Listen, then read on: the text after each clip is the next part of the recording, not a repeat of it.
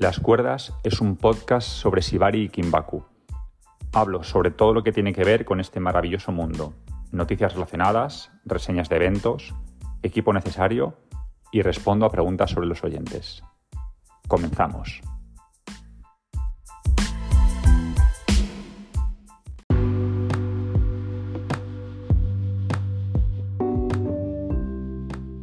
Por fin, después de mucho tiempo, me he decidido a, a grabar. Eh, llevaba pensando en, crear un podcast en solitario sobre Shibari y mi visión del mismo desde hace ya bastante tiempo. Y estas semanas he estado preparando los futuros episodios. Ahora mismo tengo tan solo 55 ideas. Y en este episodio lo que voy a hacer es comentar un poco quién soy, porque creo que es súper importante para entender lo que vendrá en el futuro. Puedo decir que soy una persona no binaria, que soy autista, que tengo una enfermedad crónica, que soy una persona no monógama, que soy bisexual, abiertamente feminista y kinky. Y dentro de que soy kinky, soy una persona switch. Y esto es súper importante dentro del podcast porque hablaré como la parte de persona que ata, pero que también es atada. Mayoritariamente por los roles de género que se me presuponen, la gente me escribe principalmente para que yo ate. Aunque yo inicié en el Sibari como, como persona que buscaba ser atada. Y eso me llevó a mucha frustración durante un montón de tiempo. Pero ahora sí que es verdad que tengo gente bonita a mi alrededor y que puedo ser yo realmente y con algunas personas ato mayoritariamente y otras personas me atan, aunque son poquitas pero son muy muy guays. He de decir que resido en Barcelona, pero también que soy una persona que de vez en cuando viaja, que va a clases de Shibari de forma internacional, que va a talleres. Y esto es importante, porque aunque resido en Barcelona, Evidentemente voy a Madrid de vez en cuando, voy a otras ciudades, a Berlín, a Londres. Y mi intención con este podcast es un poco conocer gente, las cosas como son. Es eh, abrirme un poco al mundo, dar mi visión. Creo que tengo una voz como persona queer, como persona disidente. Y creo que esto se va a ver muy reflejado en el, en el podcast y en, futuros episodios y sobre todo el cómo yo me relaciono con, las cuerdas. Creo que es muy diferente al, al ideario imaginario general de... ¿Por qué no decirlo? Mayoritariamente hombres atando a mujeres muy jóvenes, que yo también lo he hecho, eh, pero no es el único tipo de personas ni de cuerpos con los que me gusta relacionarme. Como persona diversa, eh, en muchas facetas de mi vida, para mí es súper importante relacionarme con, gente diversa. Entiendo que de alguna manera siempre me ha llenado más, me entiendo mejor con, con gente diversa en su más amplio sentido que con gente más normativa. Y no es que sea malo, o sea, no es ni malo ni bueno, simplemente es que soy de una manera y evidentemente eso hace que tanto mi Shibari como mi visión del mundo sean de una manera muy concreta y es súper, súper diferente al, como una persona más heteronormativa, cis, eh, que no tiene ningún tipo de problema de salud física, que no es neurodivergente, o incluso gente que está en un polo político muy diferente al mío, yo como persona feminista, progresista o como quieras llamarlo, de izquierdas,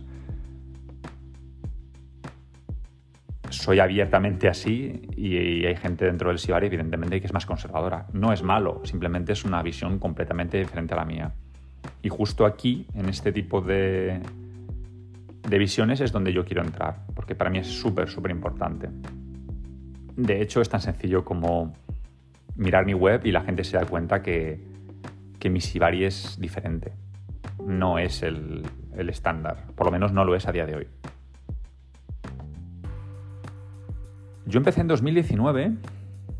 Eh, me acuerdo que mm, me abrí una aplicación, una aplicación de ligar y mm, venía de, Berlín, de la presentación de una empresa donde yo estaba, y conocí gente queer.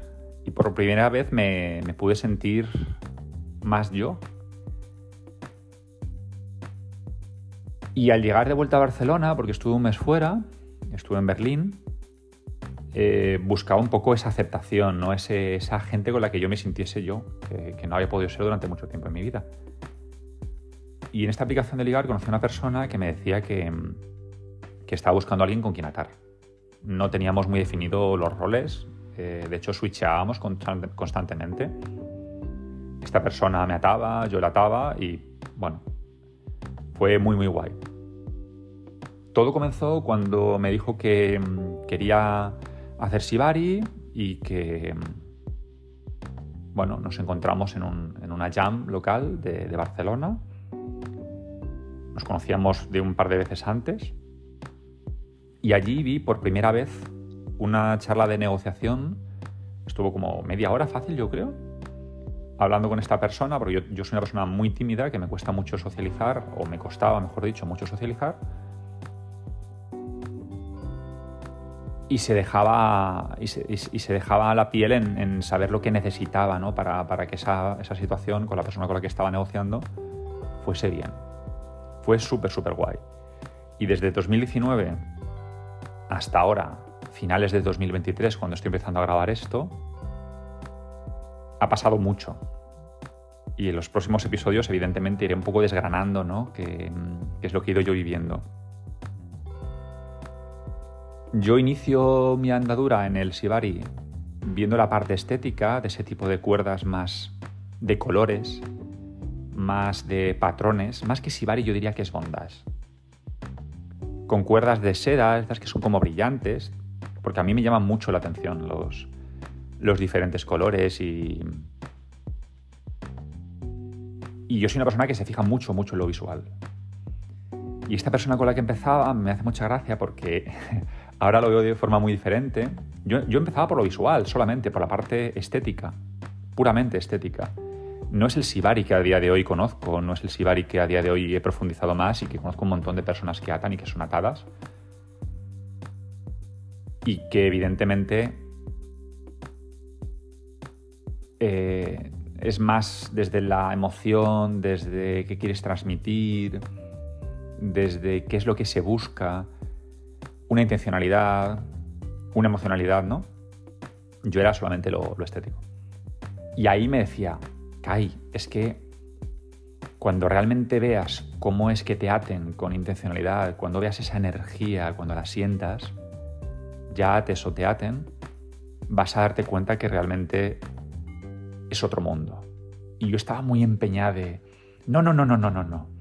Yo busco lo estético porque me gusta mucho, es muy bonito visualmente.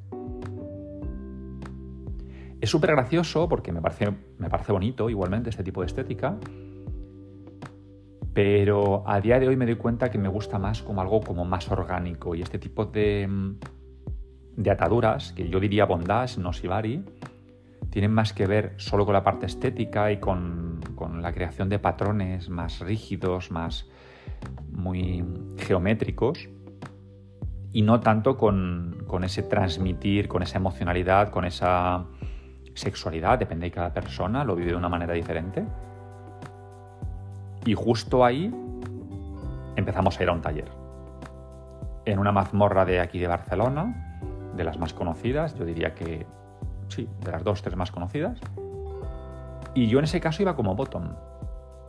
Ahora le pongo nombre a lo que es bottom, que es esa persona, a mi forma de ver, que se somete a lo que la persona que ata quiere.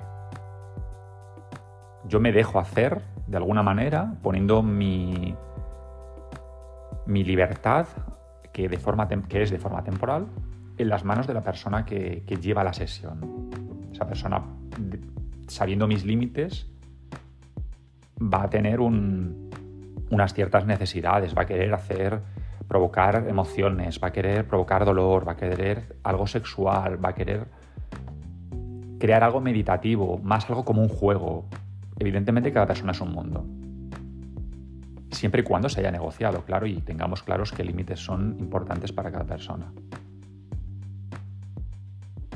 En este tiempo yo he ido descubriendo un montón de, de personas que atan y de personas que son atadas, modelos y riggers, bottoms y tops. Depende un poco de cada persona cómo viva el, el mundo de las cuerdas. Bottom sería aquella persona que se somete de alguna manera a la persona que ata. Hay una diferencia de poder consciente y que se ha hablado de ello.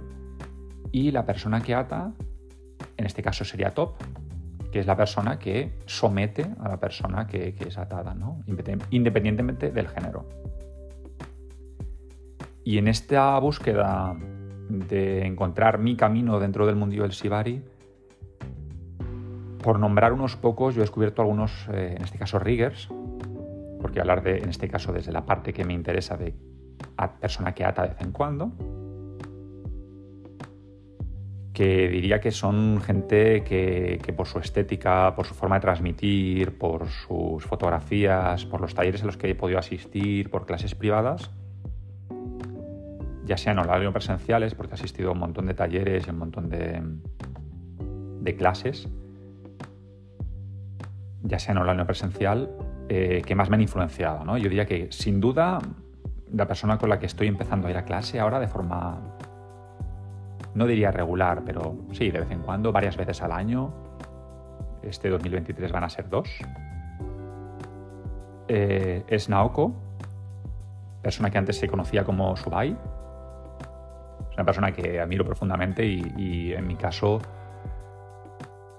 estoy empezando a ir a clases con, esta persona porque es una persona que es queer, que transmite eso que para mí es importante porque yo también soy queer y entiendo que encajamos mucho más fácil que, con otro tipo de, personas que enseñan Sibari, ¿no? Y no es, no es que sea mejor ni peor, igual, y digo una vez más, pero sí que es alguien que me llama mucho la atención. En tanto a como ata, en lo que transmite, en cómo es como persona, me parece una persona estupenda. Diría que otra de las personas que me ha influenciado muchísimo es Ropunawa. Es un rigger que en este caso tiene su sede en Basilea, en Suiza. Es una persona que es rara, en su máximo esplendor. Ata de forma muy orgánica, usa la shira con formas eh, completamente abstractas, no tiene como patrones muy rígidos, ¿no? A diferencia de Naoko, que sí que hace más este semenagua tradicional, que es algo que yo buscaba y por eso empecé a ir con, ella. Roponagua es, eh, es creación, es, es, es, algo raro. Tiene cosas que son muy claras de su estilo, pero es verdad que es muy, muy diferente a lo, a lo mainstream, ¿no? Diría que otra de las personas que con más diferencia me, ha influenciado es Rob Tails y Marta Tensico.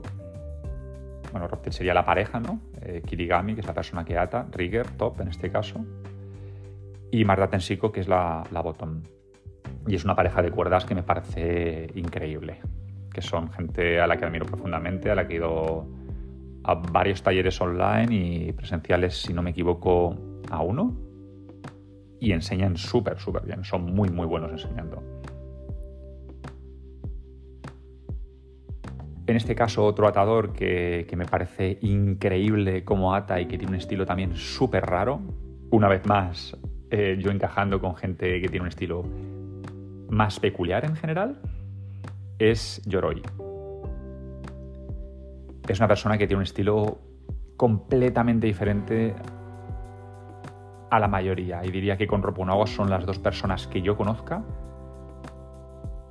que tiene un estilo más, más característico y más eh, particular y más raro, ¿no? Y raro como un halago, ¿no? Como un halago, perdón, como algo súper peculiar, en el mejor sentido de la palabra. Luego diría que también está Namor, que es un rigger y también Botton de vez en cuando que vive en Seattle. Es una persona que también ata genial, me parece increíble lo que hace. También es bastante queer, es verdad que se le nota que tiene ese punto, no sé, es muy soft, muy, una persona muy blandita, como que... No sé, le veo una emocionalidad y me, me gusta mucho. Y luego, por último, diría que Barcas. Barcas sería es una persona no binaria que vive en Canadá con, con la persona con la que ata, que además switchean también, y tiene un estilo súper, súper peculiar. Y bueno, con esto creo que, que voy a hacer el primer capítulo. Creo que es un poco. Esta es la persona que soy, estas son mis influencias un poco qué es lo que veo, qué es lo que busco y, de aquí en adelante veremos dónde me lleva el podcast. Espero que os guste y nos vemos en el próximo.